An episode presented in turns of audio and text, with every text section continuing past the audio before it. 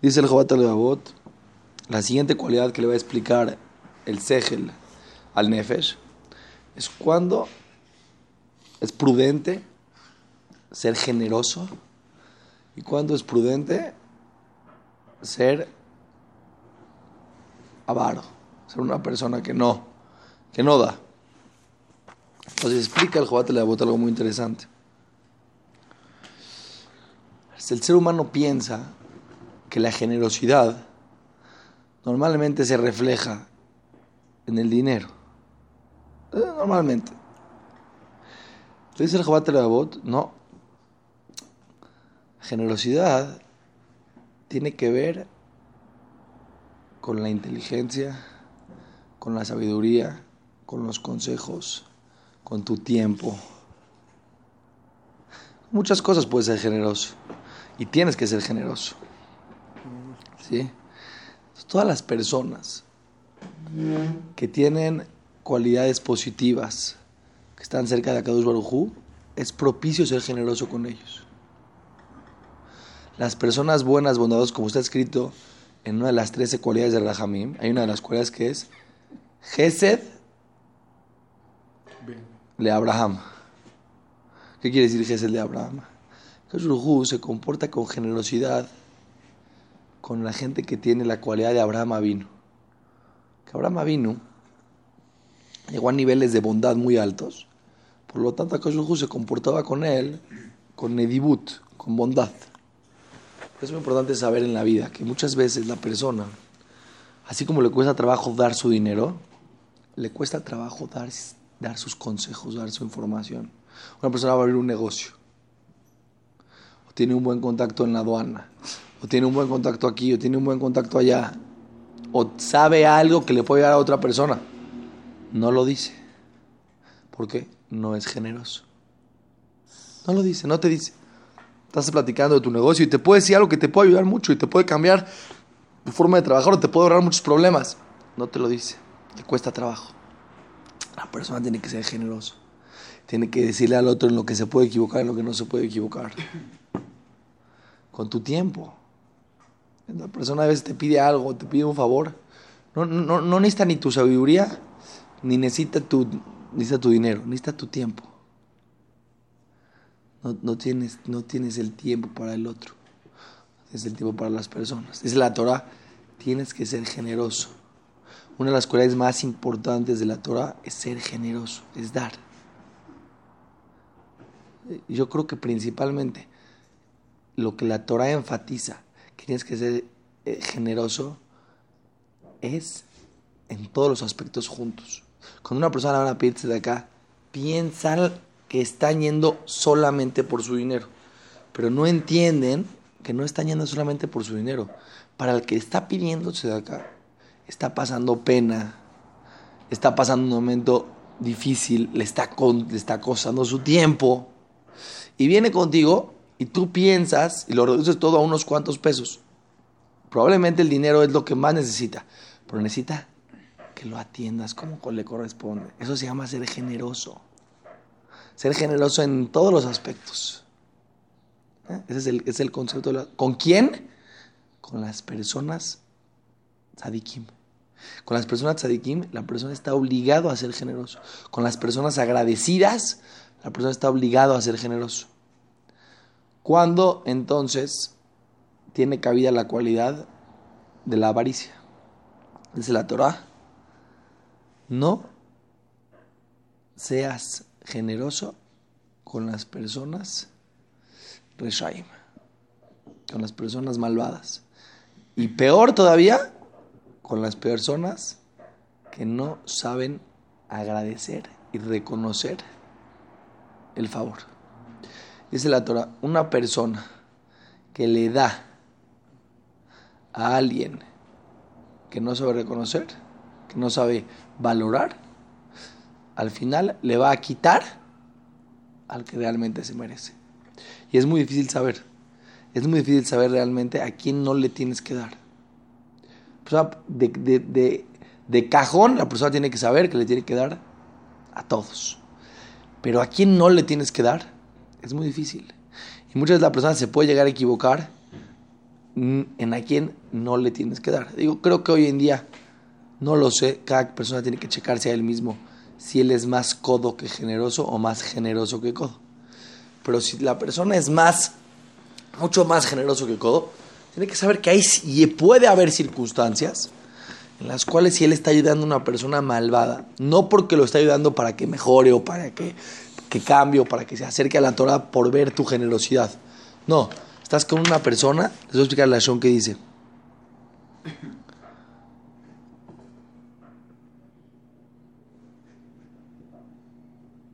Con las personas malagradecidas.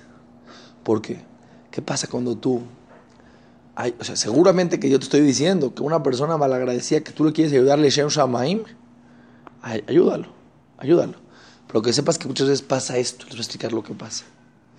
Tú ayudas a un malagradecido y la reacción que tiene contigo después es tan agresiva, está no al lugar, que ¿qué hace la persona? Se arrepiente de haber dado.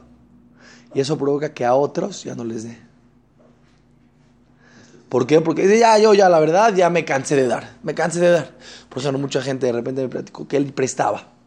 Pero la gente que le prestaba, no es de que tuvo problemas y no pudo pagar, y se entiende. No contestaba el teléfono, no daba la cara, no le eh, un cuate que vino aquí le vieron la cara al tipo, ¿me entiendes?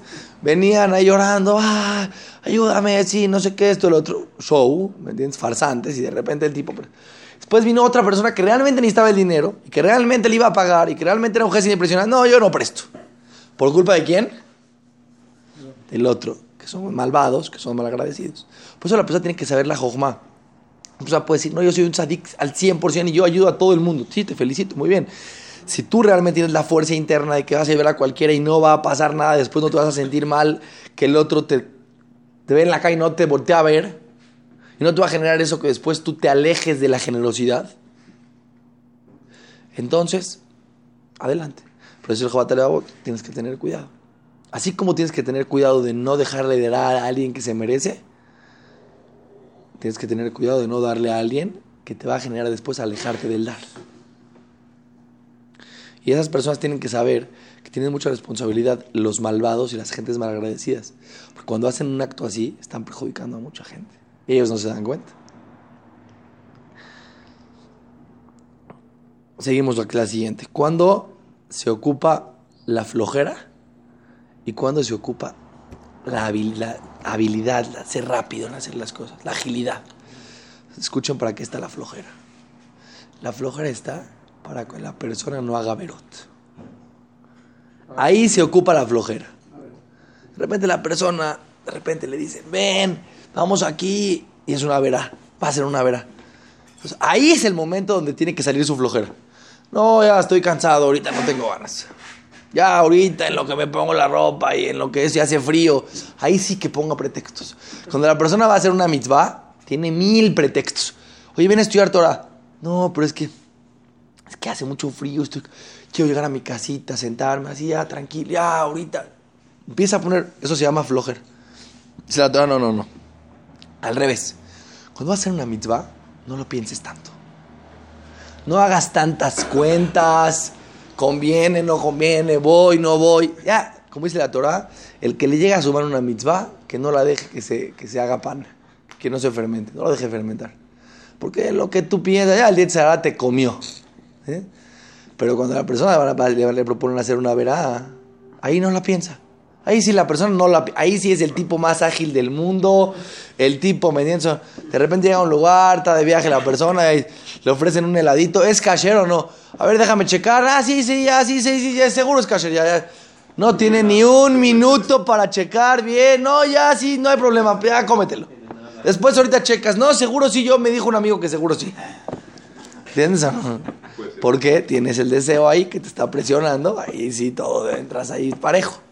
En la vida tienes que saber así. ¿Entiendes eso? Cuando vas a hacer una verá, piénsala. Date pretextos. Ya, ahorita, ¿para qué? Flojera. Ahí sí mete la flojera. La flojera es muy buena. ¿Cuándo? Cuando Yetzerara viene a seducirte. Dale mil, todos los pretextos del mundo, dáselos al Yetzerara. Pero cuando vas a hacer una mitzvah, jálale. Es el Jobat acaba diciendo Mira, realmente no te puedo explicar, le dice la inteligencia al Nefesh, cómo tienes que comportar en todas las cualidades, en todos los momentos de tu vida. Dice, te acabo de explicar en estos últimos días, más o menos, dónde aplican las cualidades que se me vienen a la mente en este momento. Pero creo que con este camino que ya te enseñé y con todo lo que hemos aprendido juntos, le dice la inteligencia al Nefesh, tienes ya las herramientas necesarias para escoger el camino de la verdad y querer la sabiduría en esta vida. Ya Baruj te va a ayudar a que tú vayas en el camino correcto. Como dijimos y explicamos, por donde la persona quiere ir, por allá Kadosh Baruj lo va a llevar. Le dice la inteligencia al corazón. Con todas las herramientas que te acabo de dar en todas las clases, creo que para una persona inteligente son suficientes como para que te apegues al camino de la sabiduría y de Akadosh Baruj en este mundo de la espiritualidad.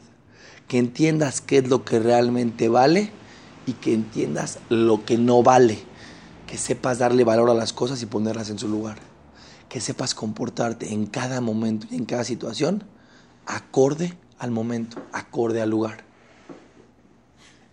Pues ahora tiene que saber que este portón, que hablamos de Shara Elohim, de, de, de Abodata Elohim, de servir a Kadosh Baruj está basado en el agradecimiento, está basado en reconocer lo que Kadosh Baruj nos, nos ha dado y en todo lo que le debemos a Kadosh Baruj Está basado en entender la persona que estudia este capítulo, estos capítulos que estudiamos juntos, y los tiene claros, siempre va a tener claro qué quiere en su vida. Va a tener claro a qué vino al mundo. No se le va a olvidar, no se va a marear. Es, suficiente.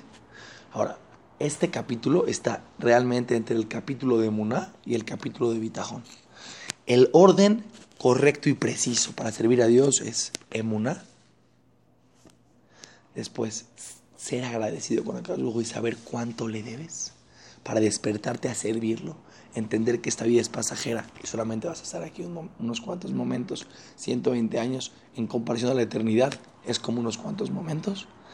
Después de que ya estás convencido que quieres servir a Hashem, que estás convencido que quieres la sabiduría, que entiendes perfecto a qué está el mundo, el siguiente capítulo es Bitajón. Ahora ya estudiamos los tres capítulos. Vamos a empezar Besat Hashem y Judá ¿Qué es Judá Ahorita vamos a explicar.